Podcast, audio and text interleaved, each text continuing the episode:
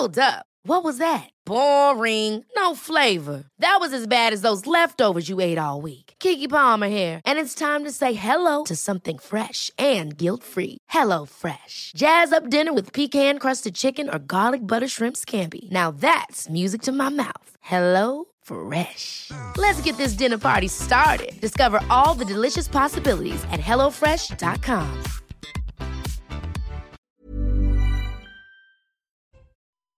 Ça va pas du tout. Euh, regardez Guillaume Bigot, il n'a pas mis de cravate. Mais Ah ouais, vous non, croyez où On s'en va, on s'en va. Non mais on s'en va. non mais vous croyez où la Les 100 culottes, les 100 cravates. Écoutez, Ah, j'ai eu peur, Je vais faire un édito. non, je vous en prie, Charlotte. Non, Non, mais- je, je vais faire. D'abord, je vais faire un édito de gauche, donc sans cravate. Et puis, la pochette, c'est une spéciale dédicace à Mathieu Bocoté.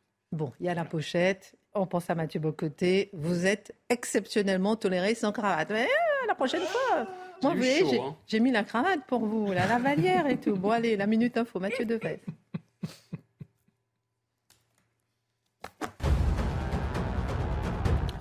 L'auteur présumé de la fusillade de Villerue en Meurthe-et-Moselle a été mis en examen pour tentative d'assassinat et écroué. Samedi, la fusillade a fait 5 blessés, dont 3 graves. L'homme de 38 ans au lourd passé judiciaire a été placé en détention provisoire. Son casier judiciaire mentionne depuis 2001 pas moins de 30 condamnations à des peines d'emprisonnement ferme. Le Conseil constitutionnel valide le projet de loi JO 2024 adopté le mois dernier par le Parlement. Il prévoit de nombreuses mesures destinées à sécuriser les Jeux olympiques et paralympiques l'été prochain. Parmi elles, l'expérimentation de la vidéosurveillance par algorithme. Enfin, l'entreprise de livraison rapide Getir envisage de supprimer 900 emplois en France. Cette annonce intervient près de deux ans après son arrivée dans le pays. L'entreprise turque revendiquait alors son statut de précurseur du quick commerce, à savoir la livraison rapide de courses à domicile. C'est hein. C'est croustillant. Au sommaire ce soir, une information quasiment passée inaperçue. La sécurité sociale a été épinglée par la Cour des comptes en cause. Trop d'erreurs sur le versement des prestations familiales, les allocations logement, la prime d'activité ou encore le RSA, pour un total de 5,8 milliards d'euros pour 2022. La Cour des comptes a refusé de certifier les comptes de la branche famille de la CAF. Elle a certifié avec réserve ceux de l'assurance maladie et suspecte une fraude sociale massive. Des personnes nées à l'étranger auraient présenté de faux documents pour avoir leur numéro de sécurité sociale. De quoi s'agit-il concrètement? Finalement, ce qui était présenté comme une fake news s'avère-t-il bien réel? L'édito de Guillaume Bigot. Tous les Français devraient être impactés de près ou de loin par la crise du logement à venir. Euh, une bombe économique et sociale à venir, selon les spécialistes de l'immobilier. Prix des logements qui ont doublé en 20 ans, les constructions ralentissent, les difficultés d'accès au crédit se multiplient, le nombre de ménages en attente de logement social n'a jamais été aussi élevé, plus encore que l'inflation. Et si c'était la bombe sociale à désamorcer de toute urgence, la crise du logement décryptée par Dimitri Pavlenko. C'est historique pour un président de la République en France. Nicolas Sarkozy a été condamné à trois ans d'emprisonnement, dont un ferme sous bracelet électronique pour corruption et trafic d'influence dans l'affaire des écoutes. Il se pourvoit en cassation. Est-ce un jugement qui relève plus de la morale que du droit Est-ce que notre justice est indépendante ou délirante Un ancien président avec un bracelet électronique, la République s'en remettra-t-elle quelles sont les conséquences de telles affaires pour la démocratie, pour la fonction présidentielle et pour la justice elle-même Le décryptage de Charlotte Dornelas. Dans l'affaire de l'agression du petit-neveu de Brigitte Macron, trois jeunes de 20, 22, 34 ans seront jugés le 5 juin. Tabassés parce que apparentés au président de la République. Nous reviendrons sur ce cap de la violence qui a été franchi. S'il n'y a jamais eu de société sans violence, où en est-on aujourd'hui? Pourquoi ressentons dans la société ce désir de rupture républicaine, cette violence sociale où personne ne supporte l'autre et chacun veut imposer sa différence Qu'est-ce que cette fièvre générale qui peut, à tout moment, donner un embrasement, une guerre civile Marc Menant raconte. Et puis Jean-Luc Mélenchon s'est fait remarquer par un tweet de soutien ambigu suite à l'agression du petit-neveu de Brigitte Macron. N'a-t-il pas raison lorsqu'il déclare que beaucoup se font agresser pour leurs idées? Est-ce que pour Jean-Luc Mélenchon c'est le moi avant le nous?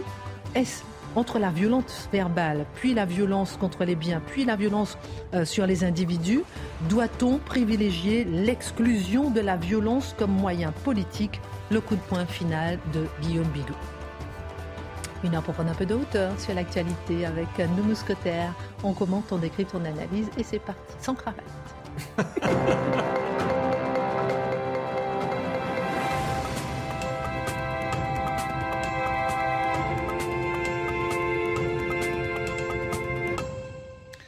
Bonsoir à tous. Juste avant de commencer, le festival de Cannes a ouvert hier soir. Je vous rappelle que le groupe Canal Plus est le premier financeur hein, du cinéma français. On est, on est très fiers de l'être d'ailleurs.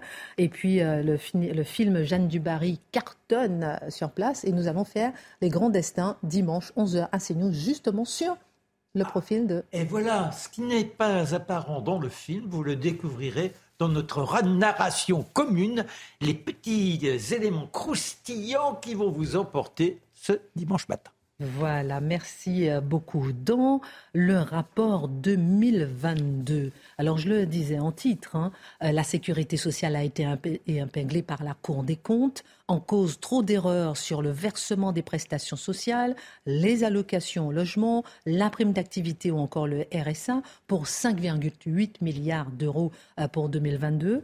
Et on a appris donc que la Cour des comptes a refusé de certifier les comptes de la branche famille de la CAF et a certifié avec réserve ceux de l'assurance maladie et suspecte une fraude sociale massive. Peu de personnes en parlent. Pouvez-vous nous expliquer ce qui se passe? Alors je vais expliquer, essayer en tout cas, même sans cravate, de vous expliquer les choses. Euh, d'abord, le principe, c'est que la Cour des comptes, elle est là pour certifier les comptes, les déclarer sincères, les comptes publics exactement comme un comptable ou un commissaire aux comptes, plus exactement, le ferait dans une entreprise privée. Les comptes publics, il faut rappeler que c'est les comptes des ministères, les comptes des collectivités locales, mais aussi les comptes sociaux. Et les comptes sociaux, ça inclut la CAF et l'assurance maladie. Et vous avez raison, dans son dernier rapport, la Cour des comptes a indiqué refuser de certifier la branche famille de la CAF et certifier avec réserve, donc c'est déjà assez grave, les comptes de l'assurance maladie. Pourquoi? D'abord, refus de certification, on est dans la branche famille de la CAF. La Cour des comptes nous explique qu'il y a 44 000 personnes qui sont nées à l'étranger, qui ont soit présenté des faux papiers, soit pas présenté de papiers du tout, et qui ont bénéficié des droits de la CAF, qui ont eu de l'argent versé par la CAF. Alors on peut se dire, bon, 44 000 personnes, c'est pas énorme par rapport à l'ampleur de la fraude fiscale et de la fraude sociale en France. Sauf que quand on regarde dans le détail, c'est quand même extrêmement choquant. Ça révèle une espèce de négligence, de complaisance, voire de gêne, d'inhibition à traiter ce problème, probablement parce qu'il s'agirait de gens modestes euh, et, étrangers. En fait, l'administration a ouvert des droits et versé de l'argent avant même d'avoir confirmation de leur identité. Et une fois qu'elle a eu conviction, la CAF, qu'il y avait des faux papiers à la clé ou qu'il n'y avait pas de papier du tout, elle n'a même pas cherché à récupérer l'argent. Ensuite, certification avec réserve. De quoi? Des comptes de l'assurance maladie. Et là, le problème est d'une toute autre ampleur. 2,5 millions de bénéficiaires, rien que ça, de la Puma. C'est la Puma, ça a remplacé le CMU. L'administration française est pleine d'acronymes. Ça veut dire, euh, grosso modo, c'est un mécanisme de, couverture sociale et notamment de couverture médicale pour des gens euh, qui sont notamment euh, sans papier ou des gens qui ne cotisent pas du tout. Et là, il y a 2,5 millions de bénéficiaires de cette protection universelle maladie qui ne remplissaient pas les conditions d'activité ou de résidence en France. En clair, ce sont des fraudeurs, dont 400 000 Rien que ça, retraités ou invalides qui résident à l'étranger. Intéressant, au moment de la crise de la retraite. Je ferme la parenthèse. Oui, non, mais vous avez raison d'ouvrir cette parenthèse. Je vais même m'y inclure dans cette parenthèse. Parce qu'on nous explique qu'avec euh, cette réforme, on va euh, gagner comme ça, économiser en 2030 peut-être 10, 15 milliards d'euros. Mais là, c'est au minimum 20 milliards d'euros dont on parle. Et l'État n'agit pas. N'a pas agi en tout cas, on va voir. On pourrait déjà questionner la générosité de ce dispositif. C'est-à-dire, il ne s'agit pas du tout de mettre en cause le fait que des étrangers bénéficient d'aide sociale. S'ils cotisent, c'est normal. Euh, ils ont une assurance sociale, ils cotisent, ils bénéficient. Non, là, c'est d'ouvrir ce dispositif extrêmement généreux à des gens qui n'ont pas cotisé, qui ne cotisent pas. Non, non contents de bénéficier de ce système déjà ultra généreux, en plus, ils fraudent. C'est-à-dire que soit ils n'ont jamais mis les pieds en France, soit ils sont retournés chez eux. Et là, vous avez euh, tout un mécanisme absolument incroyable de fausses cartes vitales, de revente de cartes vitales, de prescription à l'étranger, de revente de médicaments à l'étranger. Enfin, c'est open bar, quoi. 2,5 millions de fausses cartes vitales détenues par des personnes nées à l'étranger. Cela rappelle le scandale dénoncé par le magistrat Charles Presse. On en avait un peu parlé avec vous. On en avait un peu parlé avec vous aussi. On a euh, pourtant euh, parlé à son sujet, euh, Guillaume Bigot, de fake news. Se serait-on trompé? Mais je me souviens que sur ce plateau, effectivement, on avait dû défendre ses positions pour expliquer qu'il ne s'agissait pas de fake news, mais il y avait un soupçon de fake news. Des journaux essayaient, comme on, le dit, de débunker. voilà.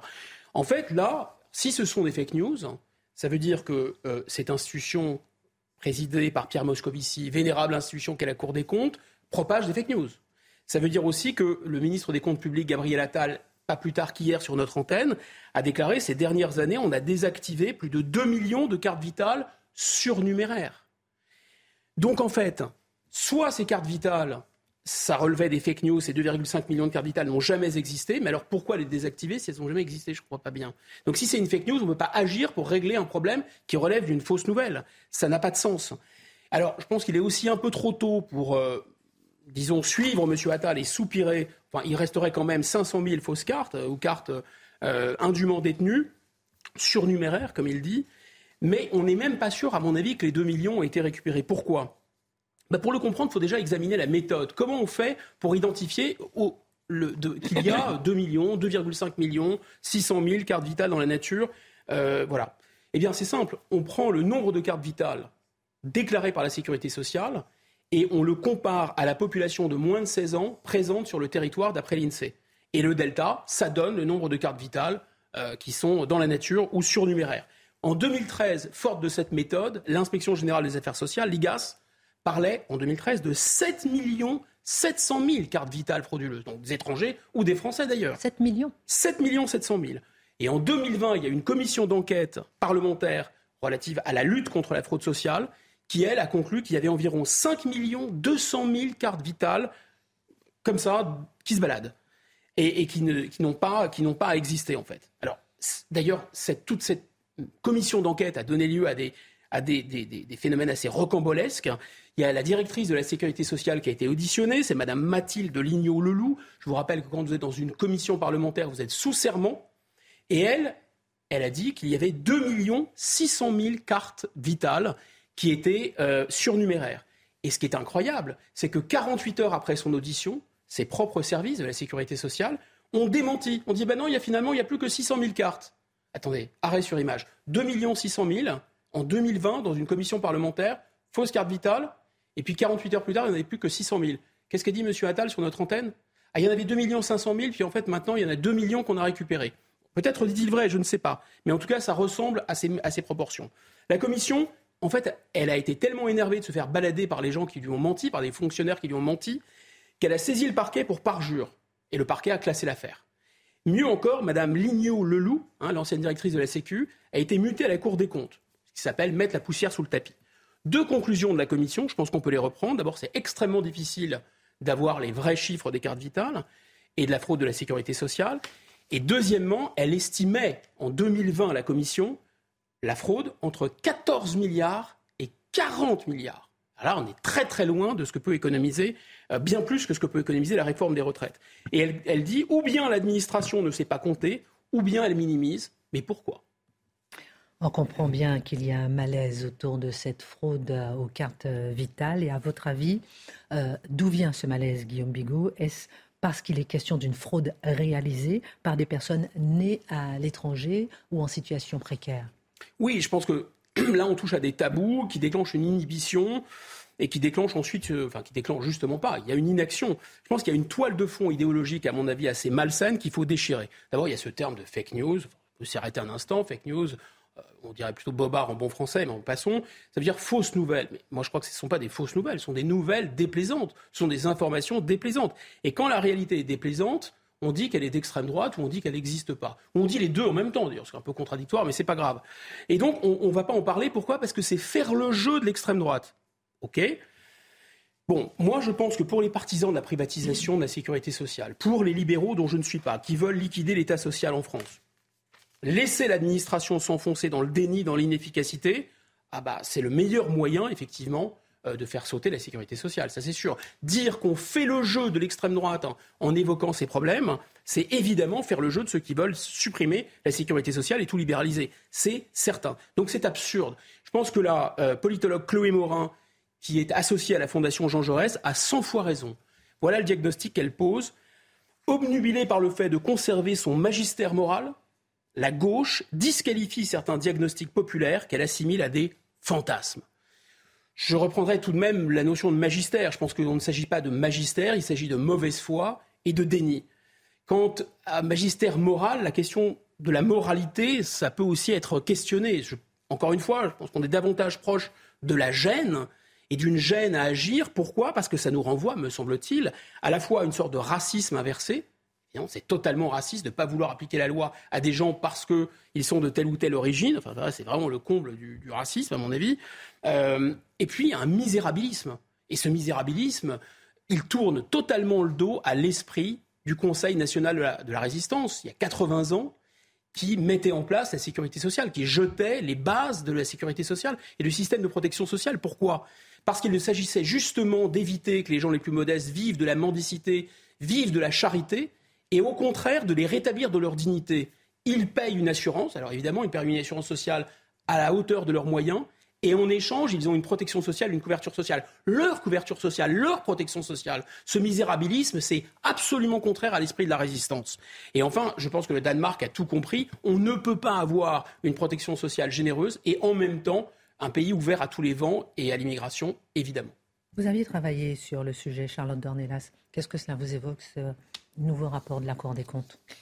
Ça m'évoque qu'il y a énormément de sujets sur lesquels on, réalise le temps que l'on a perdu et donc la justice que l'on n'a pas rendue euh, aux Français à force d'écouter les personnes qui marquent du saut de l'infamie toute nouvelle qui ne correspond pas à leur prisme idéologique, même pas à leur travail.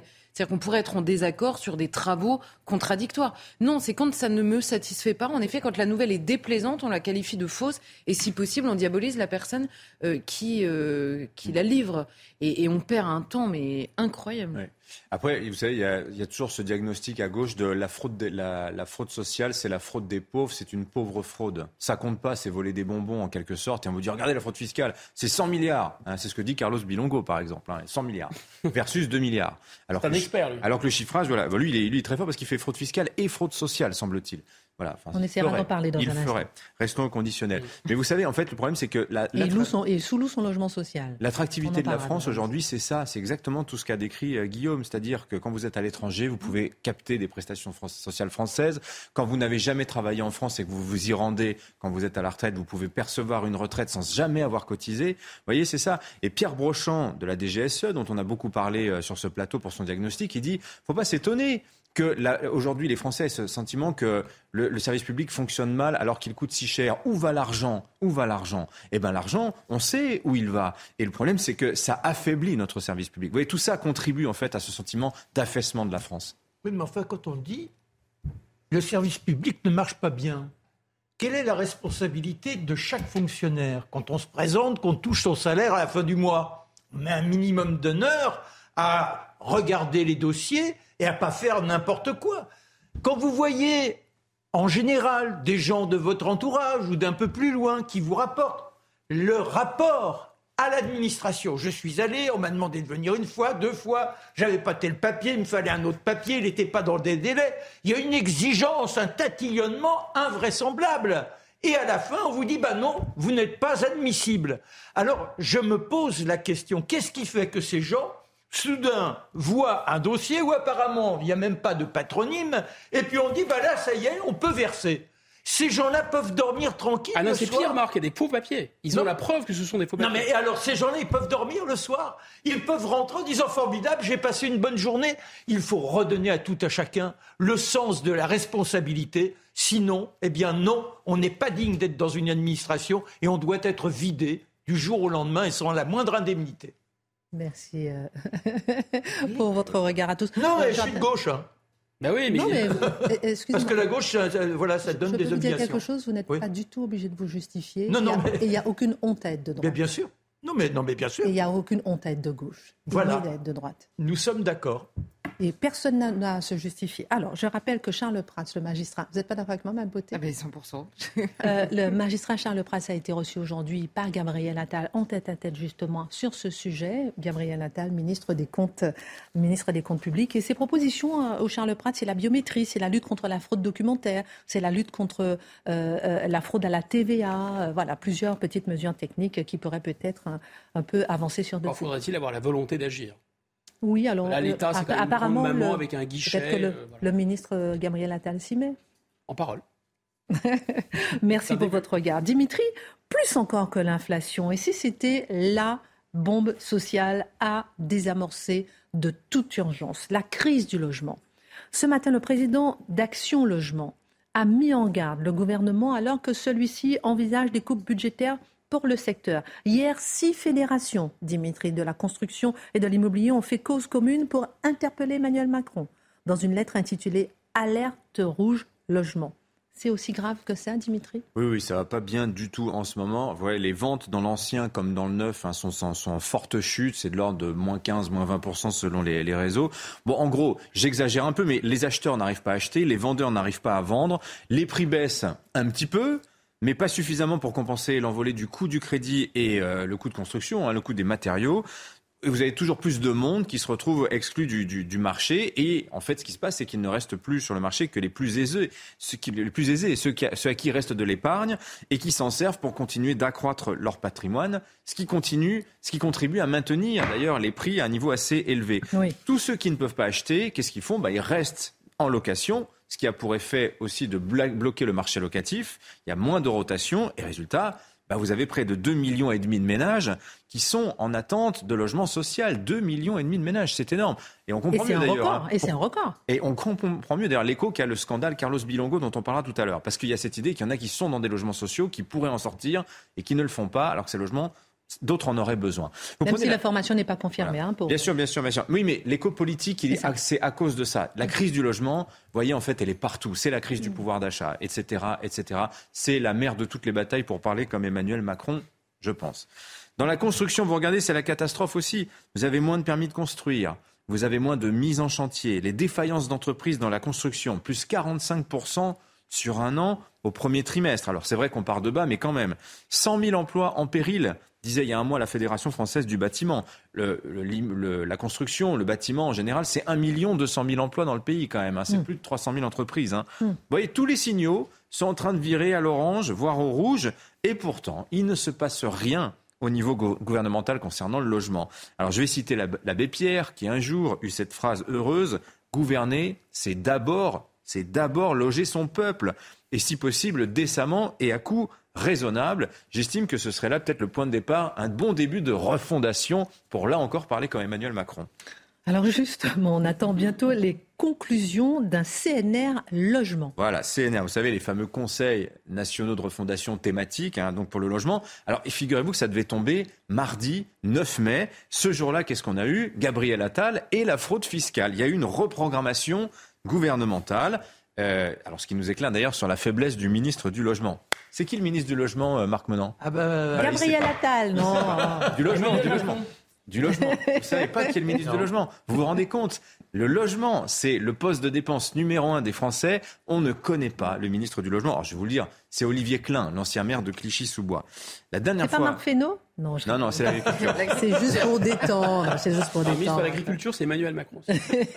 La dernière fois qu'on a Non, entendu parler d'O- d'Olivier Klein, c'était cet automne. Il voulait interdire la location des passoires énergétiques sur Airbnb. Bah, on n'a pas de nouvelles. Voilà. Alors depuis aussi, depuis euh, le 9 mai, depuis donc la fraude fiscale, ça devait être le grand jour du logement, on a eu Choose France, 13 milliards d'euros, principalement pour l'industrie. Vous aurez remarqué que l'industrie, il n'y en a que pour elle en ce moment. On va pas s'en plaindre. Elle a attendu des années. C'était la, la- la mal-aimée de l'économie.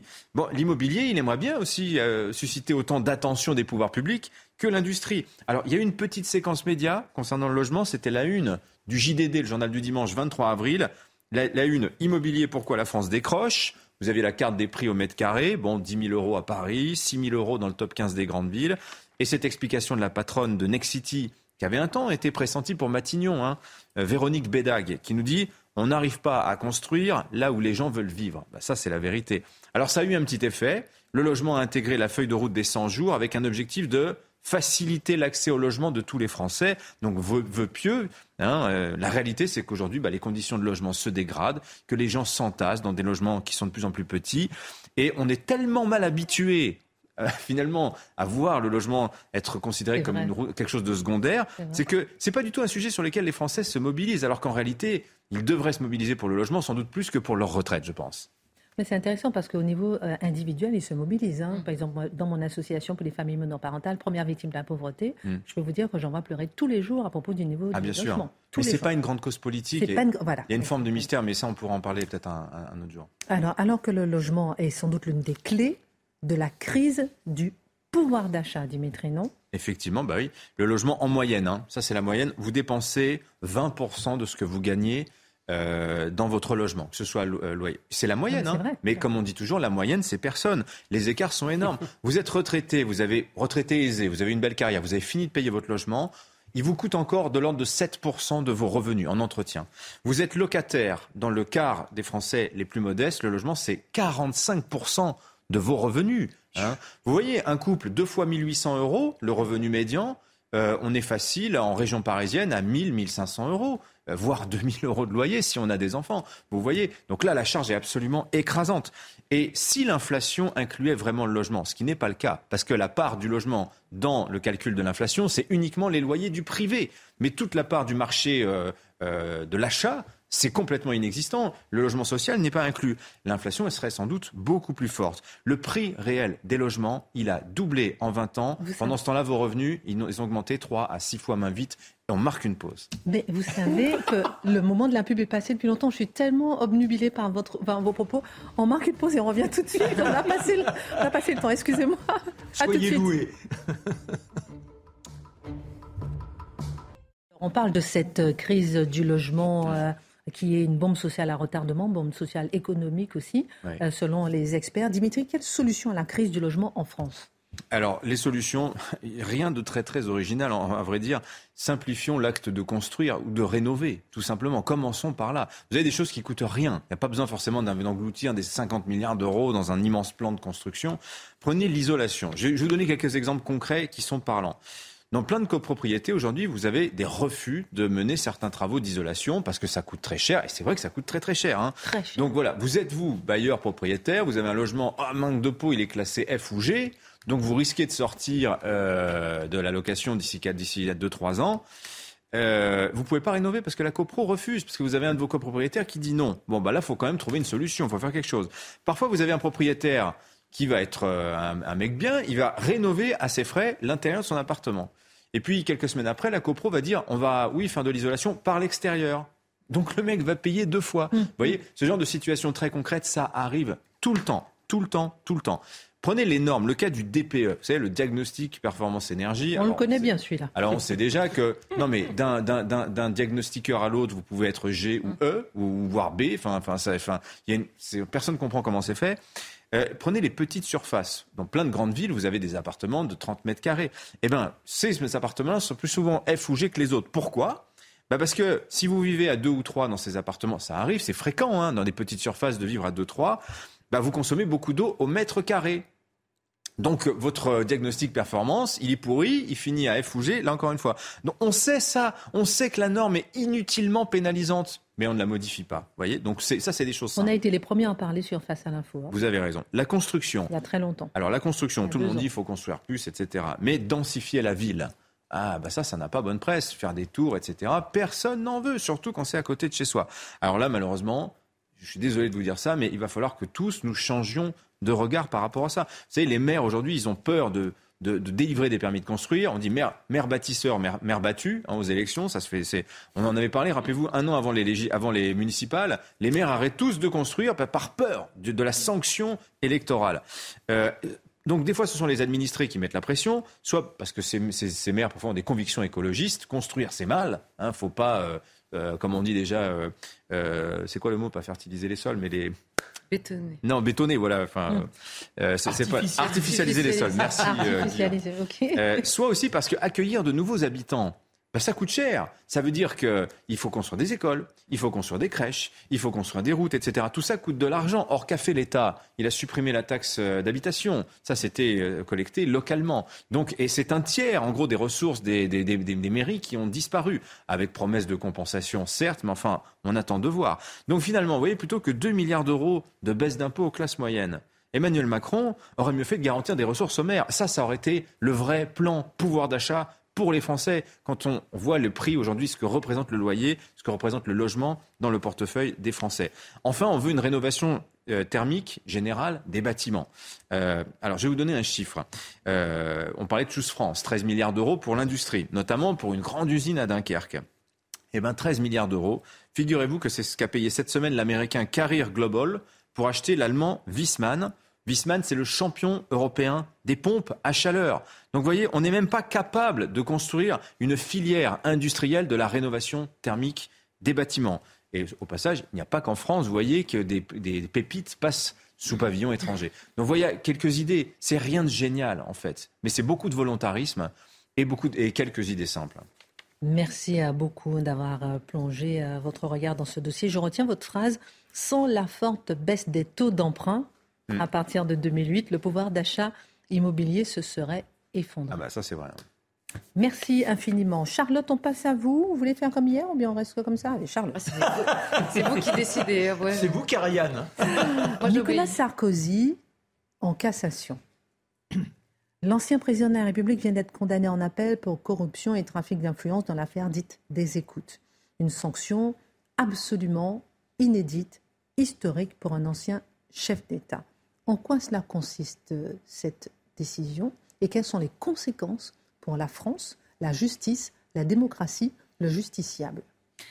Alors, on va essayer de, démêler, parce que parfois on a du mal à s'y retrouver. Alors déjà, les questions euh, euh, judiciaires, les procès, c'est déjà compliqué. En plus, les, les affaires de Nicolas Sarkozy, c'est aussi compliqué.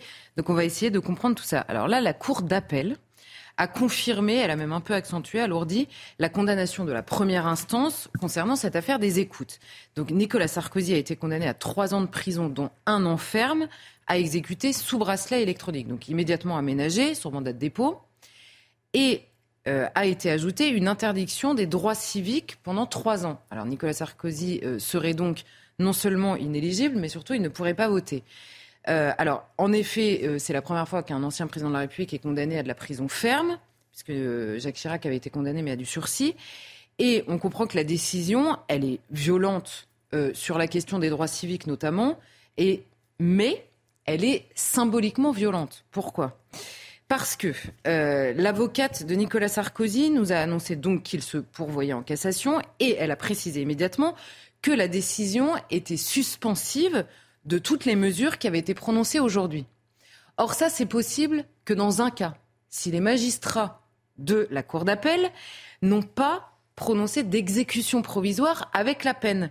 Donc les magistrats ont mis une peine lourde, euh, associée d'une décision assez humiliante hein, pour un ancien président de la République, qui est la privation de ses droits civiques, mais ils n'ont pas mis l'exécution provisoire, donc ça n'est pas appliqué tant que Nicolas Sarkozy se pourvoit en cassation, et même derrière, il peut aller jusqu'à la CEDH. Hein, vous savez, c'est la, suite logique. Donc concrètement, on a, euh, des mesures qui sont impressionnantes.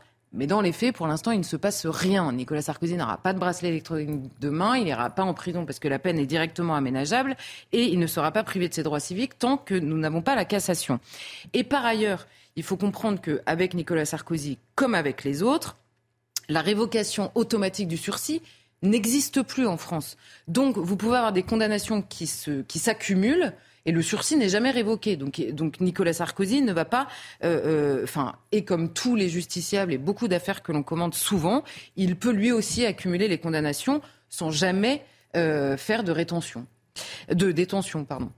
et alors, on arrive à l'affaire elle-même qui est jugée en ce moment, parce qu'il faut distinguer les différentes affaires, parce qu'on a toujours des nouvelles des affaires de Nicolas Sarkozy, on s'y perd un peu. Il va être jugé en appel à l'automne dans l'affaire Big Malion. On en avait parlé ici. Donc là, c'est le financement illégal de la campagne en France. L'affaire Big Malion, il sera jugé en appel. Le parquet national financier a par ailleurs requis jeudi dernier son renvoi en correctionnel dans l'affaire des soupçons de financement libyen de la campagne présidentielle de 2007. Et c'est dans cette affaire du dossier libyen qu'on trouve notre affaire des écoutes aujourd'hui. Parce que enfin, c'est indirectement lié. Pourquoi? Fin 2013, les juges d'instruction qui sont en charge du dossier libyen décident de brancher, c'est-à-dire de mettre sur écoute, les deux lignes de Nicolas Sarkozy euh, de téléphone. Ils découvrent à ce moment-là l'existence d'une troisième ligne ouverte officieusement sous le fameux nom Paul Bismuth pour, euh, pour que Nicolas Sarkozy puisse parler à son avocat historique, Thierry Herzog, qui a été également condamné euh, aujourd'hui en appel. Et sur cette ligne-là, les euh, magistrats détectent un pacte de corruption, ce pourquoi il a été condamné et recondamné aujourd'hui en appel.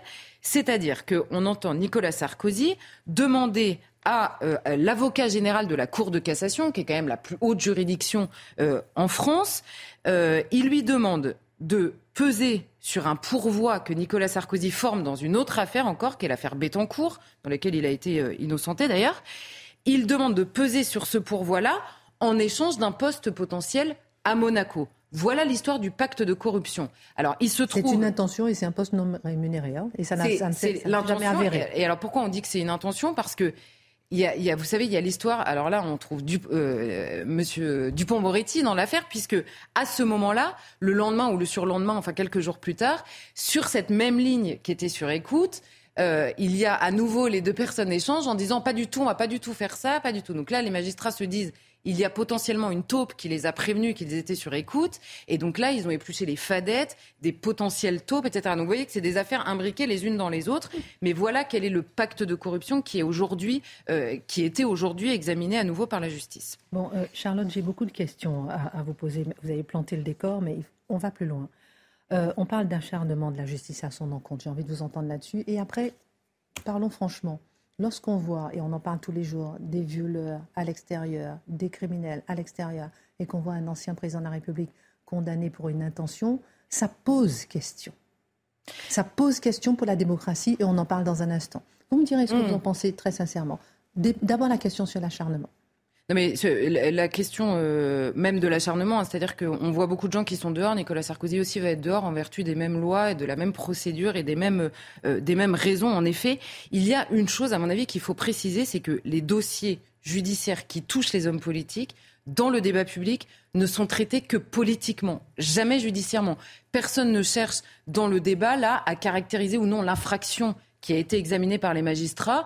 Et vous voyez, c'est quasiment systématique dans le débat. Quand une personne de droite, pour faire vite, euh, et, euh, a des problèmes avec la justice, vous avez toute la gauche qui dit c'est formidable, la justice est indépendante, et toute la droite qui hurle parce que quand même euh, c'est pas possible. Et euh, quand c'est un homme de gauche, c'est exactement l'inverse qui se passe. Donc il est vrai que certains juges peuvent apparaître politisés. D'ailleurs, certains revendiquent une politisation c'est une certitude, mais les discours sur la justice le sont au moins autant que certains magistrats. C'est-à-dire qu'on a tous un regard sur la personne qui est jugée, notamment quand elle est politique. Et je pense qu'il faut qu'on arrive tous à faire l'effort de se départir de notre regard partisan pour essayer d'examiner ce qu'examinent exactement les magistrats. Par ailleurs, vous pouvez être un homme politique euh, absolument, euh, euh, comment dire, avoir de très bonnes idées ou de mauvaises d'ailleurs, et par ailleurs avoir commis une infraction. Ça n'enlève rien à la pertinence de vos idées et, ça n'enlève rien, enfin à la pertinence ou à la non pertinence de vos idées. C'est absolument indépendant il faut que ça le devienne, sinon on perd toute confiance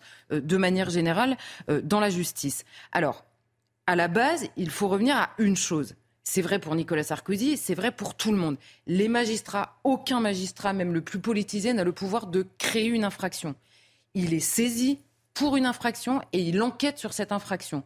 Donc la seule question qui se pose dans ce dossier-là, comme dans d'autres, c'est y a-t-il eu infraction ou non? C'est la seule question euh, qui se pose. Et par ailleurs, sur la question de l'acharnement que vous me posiez, Là encore une fois, il faudrait préciser acharnement de qui exactement, parce que là, il faut voir. Il y a d'abord le parquet qui poursuit, deux juges différents, parce qu'il y a deux poursuites, donc deux parquets. Ensuite, il y a les juges d'instruction. Ils ont été deux, en l'occurrence, qui eux-mêmes travaillent avec un parquet qui suit l'instruction, qui en est encore un autre. Ensuite, vous avez les magistrats du siège. Il y en a trois en première instance, il y en a trois aujourd'hui en appel. Ils sont tous différents. Donc soit, soit là, on est sur un complot de la magistrature euh, dans son ensemble, soit il y a en effet la question de l'infraction seule, quand bien même un magistrat, une magistrate, la présidente, là en l'occurrence de la Cour d'appel, est en effet politisée pas dans le même sens euh, que Nicolas Sarkozy. Sophie Clément, euh, qui vient de condamner Nicolas Sarkozy et qui critiquait publiquement la publiquement politique la politique pénale. euh, pénale de, de Nicolas Ça pose- Sarkozy. ça pose en question. effet. Ça pose et ça pose question. sur un point, et là encore, il faut distinguer deux choses. L'infraction elle-même, a-t-elle existé, oui ou non? Et le quantum de la peine, la peine qui est prononcée. Et c'est pour ça que j'insistais sur le rajout de la décision euh, assez violente de priver un ancien président de ses droits civiques quand euh, ça n'arrive jamais pour des criminels multirécidivistes. hein. La privation des droits civiques, c'est quand même extrêmement rare. Donc, euh, donc il y a la question de la peine qui est prononcée, en effet. Par ailleurs, euh, elle est confirmée quand même en appel, mais elle était déjà prononcée en première instance. Et ensuite, la question de l'infraction elle-même. Et on parle, là, en l'occurrence, moi, je ne me prononce pas sur un dossier que je n'ai pas entre les mains, hein. mais simplement, en première instance comme en deuxième instance, on vous parle d'un pacte de corruption d'une personne, en l'occurrence Nicolas Sarkozy, président de la République, qui est garante de l'indépendance de la justice.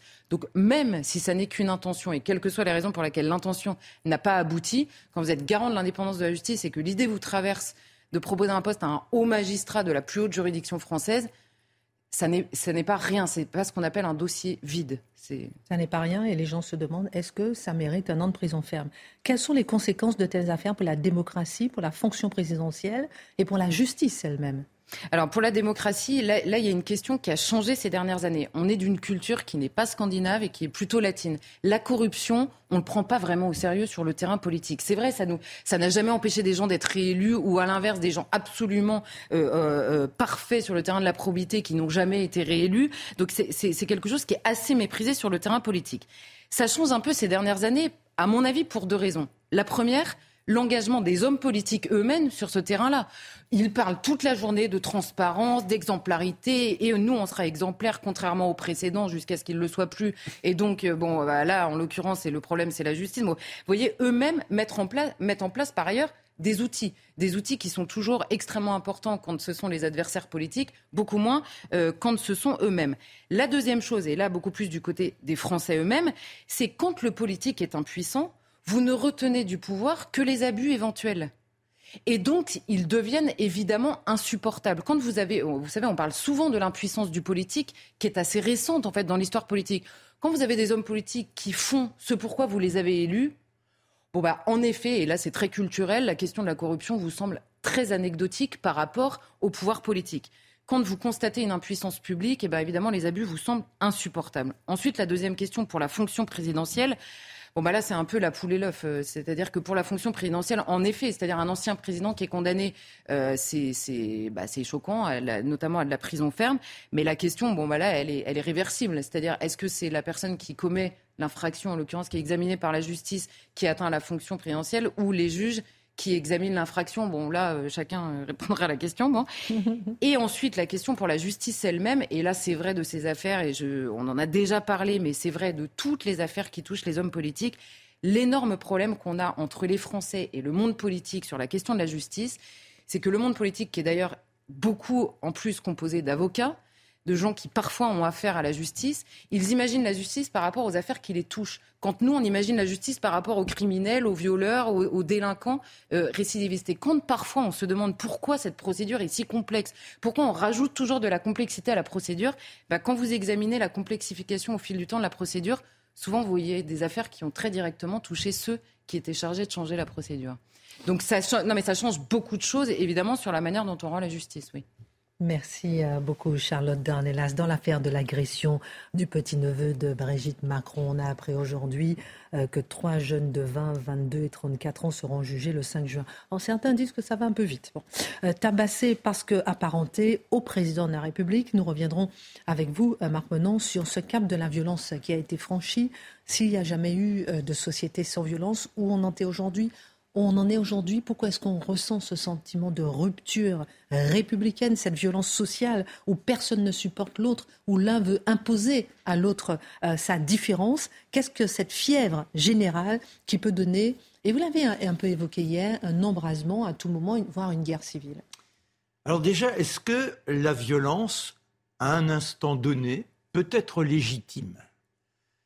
Force est de constater que dans des cas très particuliers, une révolte peut conduire à une violence extrême où l'homme perd toute dignité, où il est capable de l'abject. C'est ce que l'on a vécu dans des révoltes déjà évoquées ici, les nu-pieds, les croquants, etc., on a la révolte des canuts, on a la révolte à fourmis, et à chaque fois, eh bien, des gens, oui, qui passent un certain cap, mais qui payent aussi très cher d'avoir quoi Eh bien, crier famine.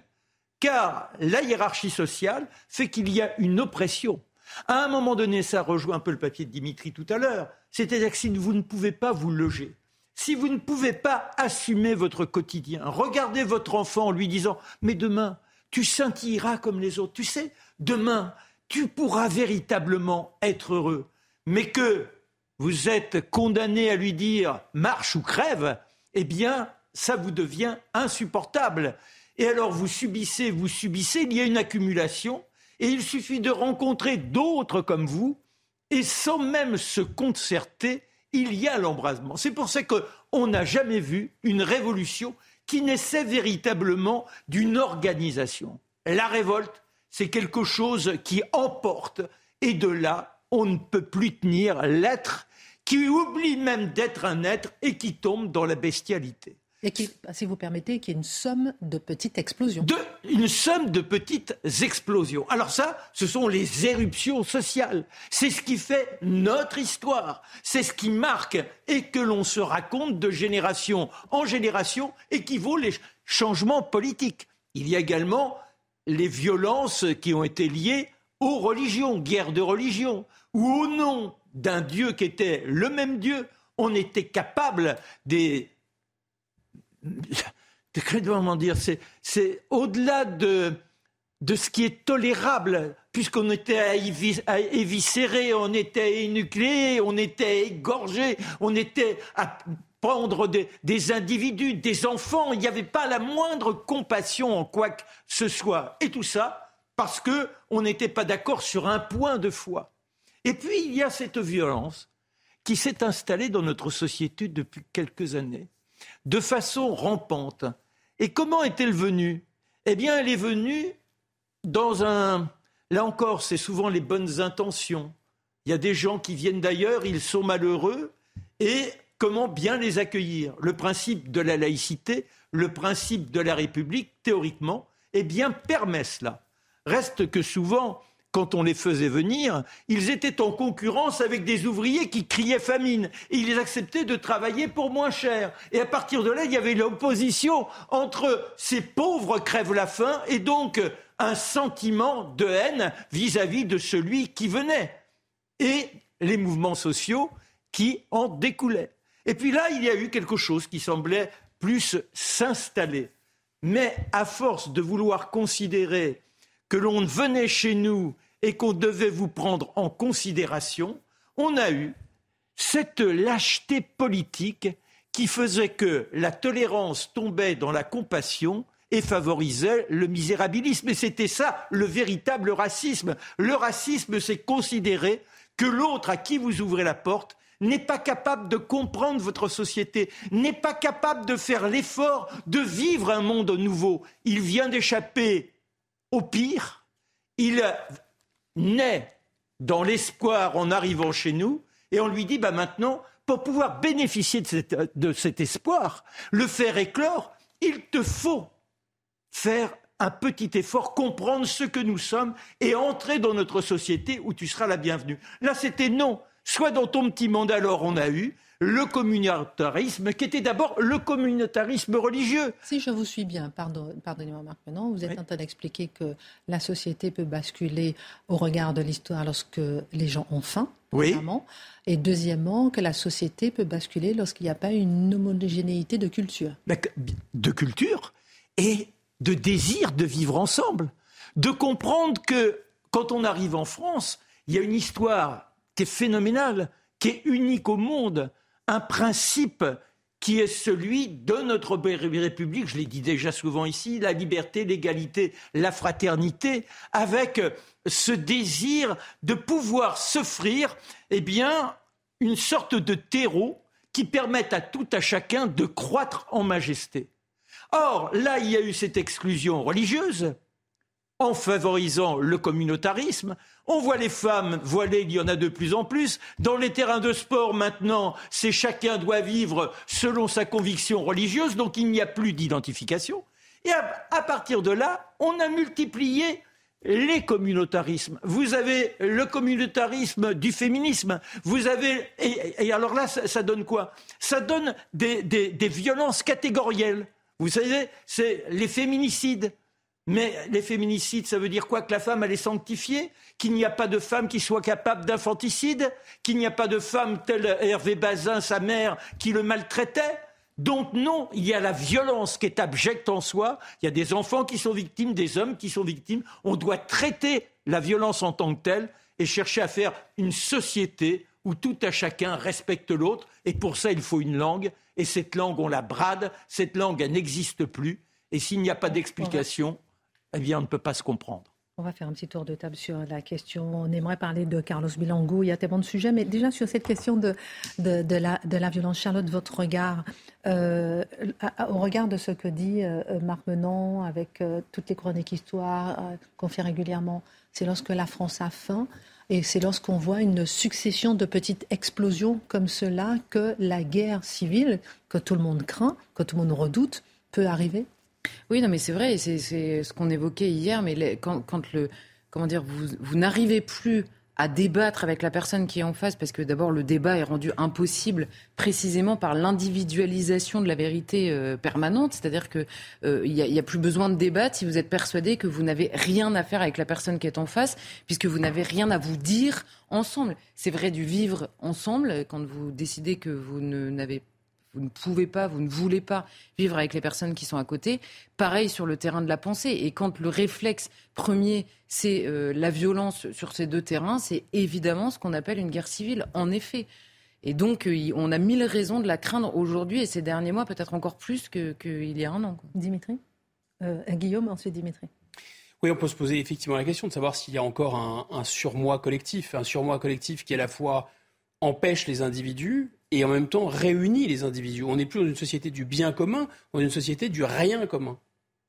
Bah, moi, la violence, elle est illégitime quand c'est celle des perdants. Hein. La violence euh, légitime est toujours du côté des vainqueurs, si je puis dire. Après, moi, je, je, relativiserais quand même, parce que la violence, il y en a eu à toutes les époques, et même quand ça allait très très bien dans les années 70, vous avez des manifestations extrêmement violentes pour le pouvoir d'achat, pour ce genre de choses, vous voyez.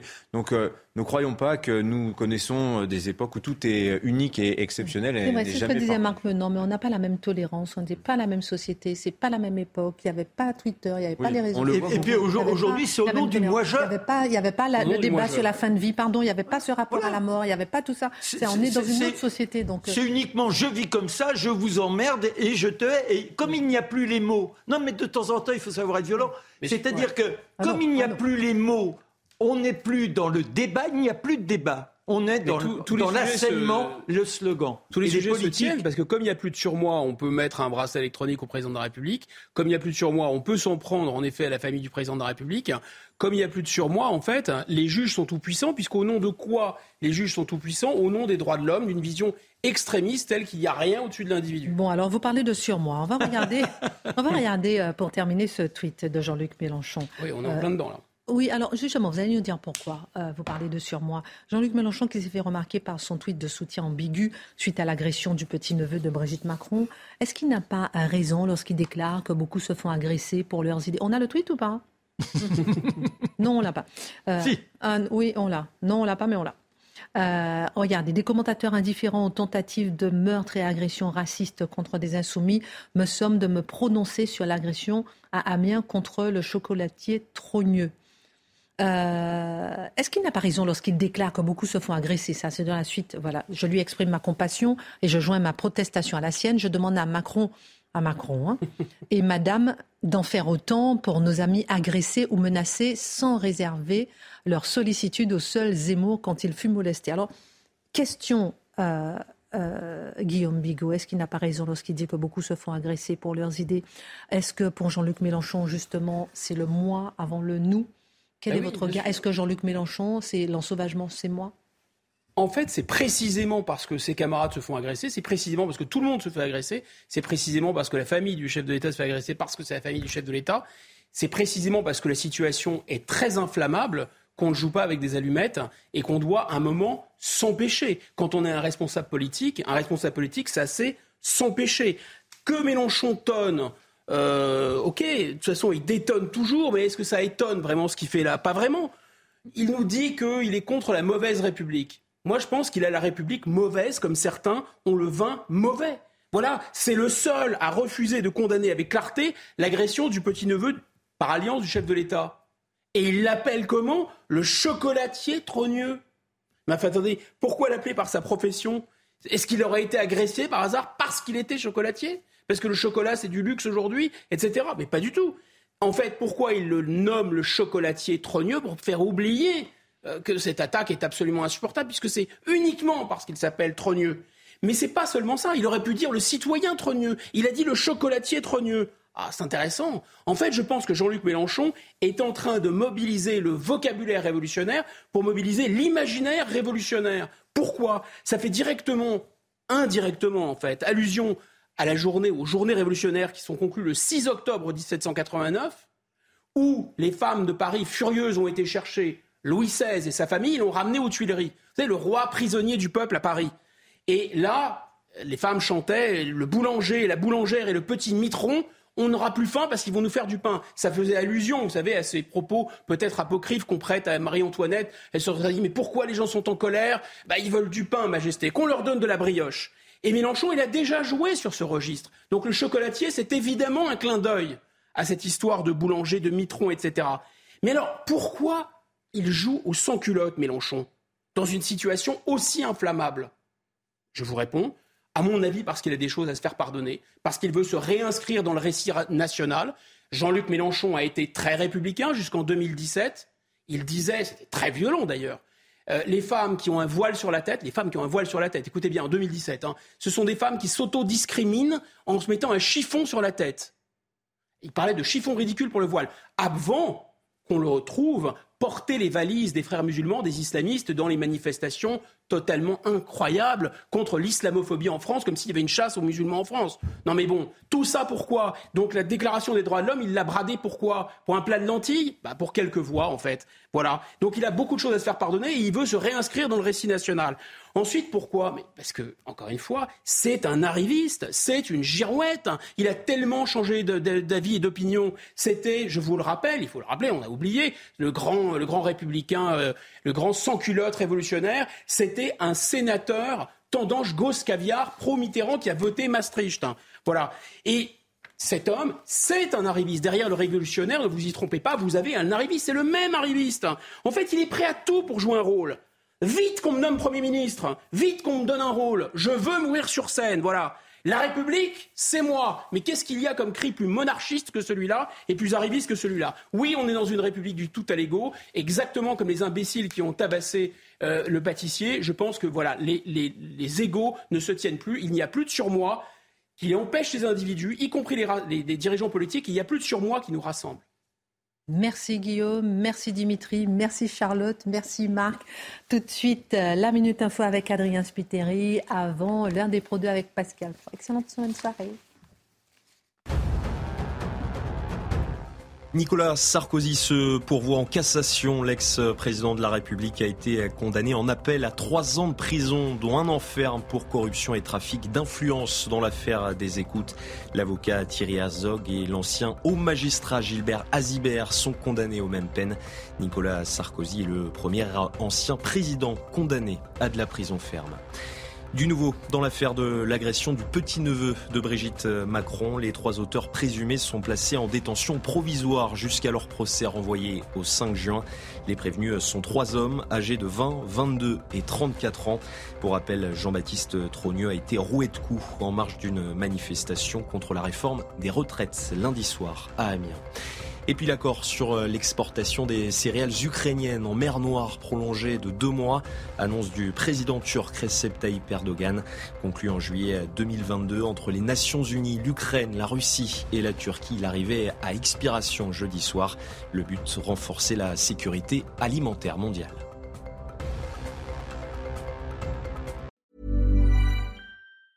Ever catch yourself eating the same flavorless dinner three days in a row?